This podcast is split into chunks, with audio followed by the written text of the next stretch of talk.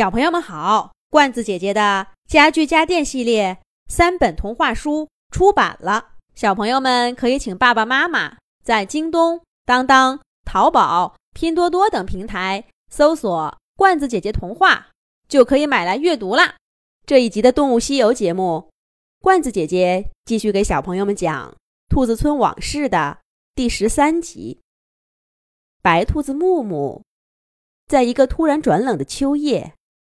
见到了一条被冻僵的小蛇，小蛇用最后的力气恳请木木帮帮自己，就再也不动了。木木看小蛇可怜，又见他刚刚说话的时候，嘴巴里干干净净的，并没有传说中的毒牙，于是就把小蛇搬进屋子里。他的屋子里。几乎跟外面一样的冷。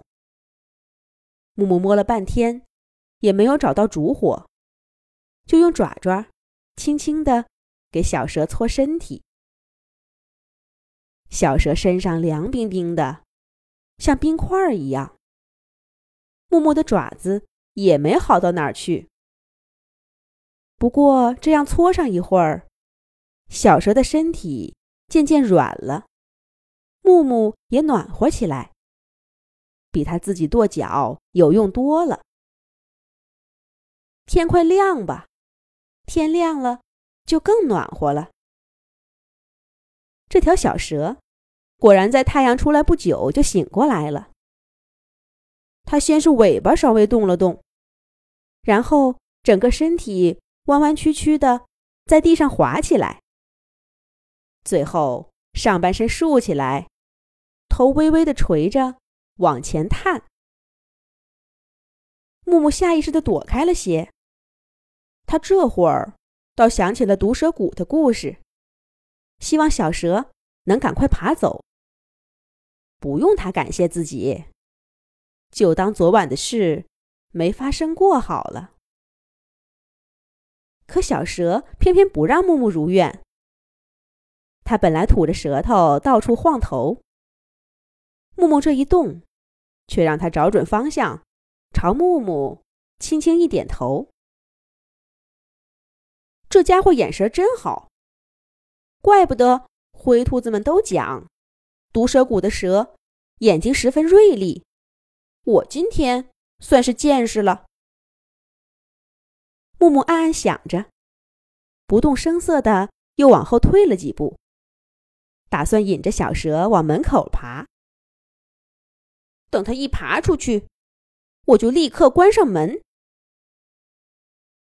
可是接下来小蛇的话，却让木木心生了好奇。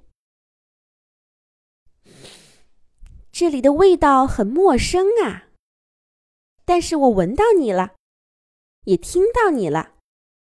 你是一只兔子吧？谢谢你救了我。我听到你的声音啦。干嘛悄悄的？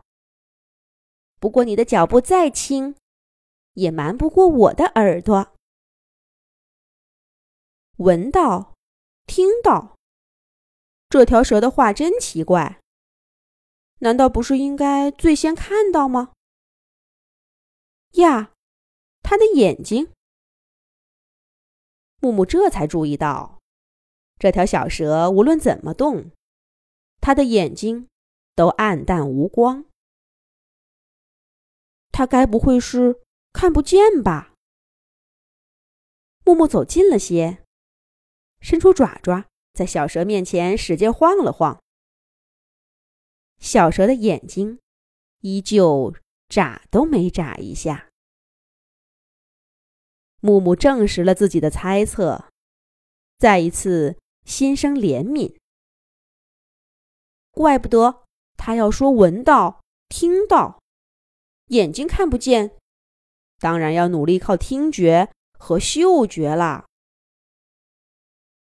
可这样一条眼睛看不见的小蛇，在这清冷的深秋，可怎么办呢？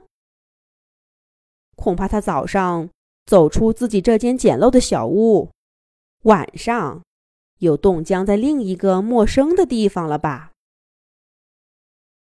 木木正想着，小蛇却开口说话了：“谢谢你，善良的小兔子，我要走啦，咱们就此别过，有缘再见啦。”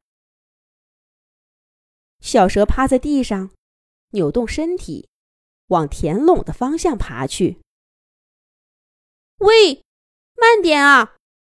你的眼睛看不见，你去哪儿呢？这太不方便了。听了木木这话，小蛇已经滑到门口的身体又退回来，歪着头说：“谢谢你的关心，可这有什么呢？我们蛇跟你们兔子不一样，所有的蛇都看不见呀。”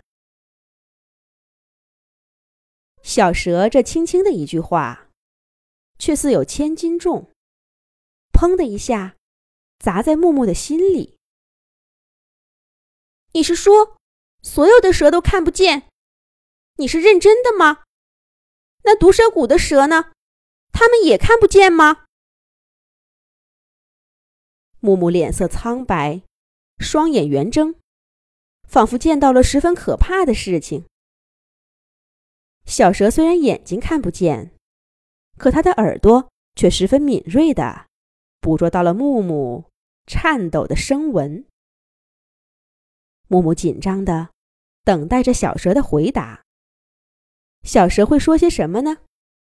咱们下一集讲。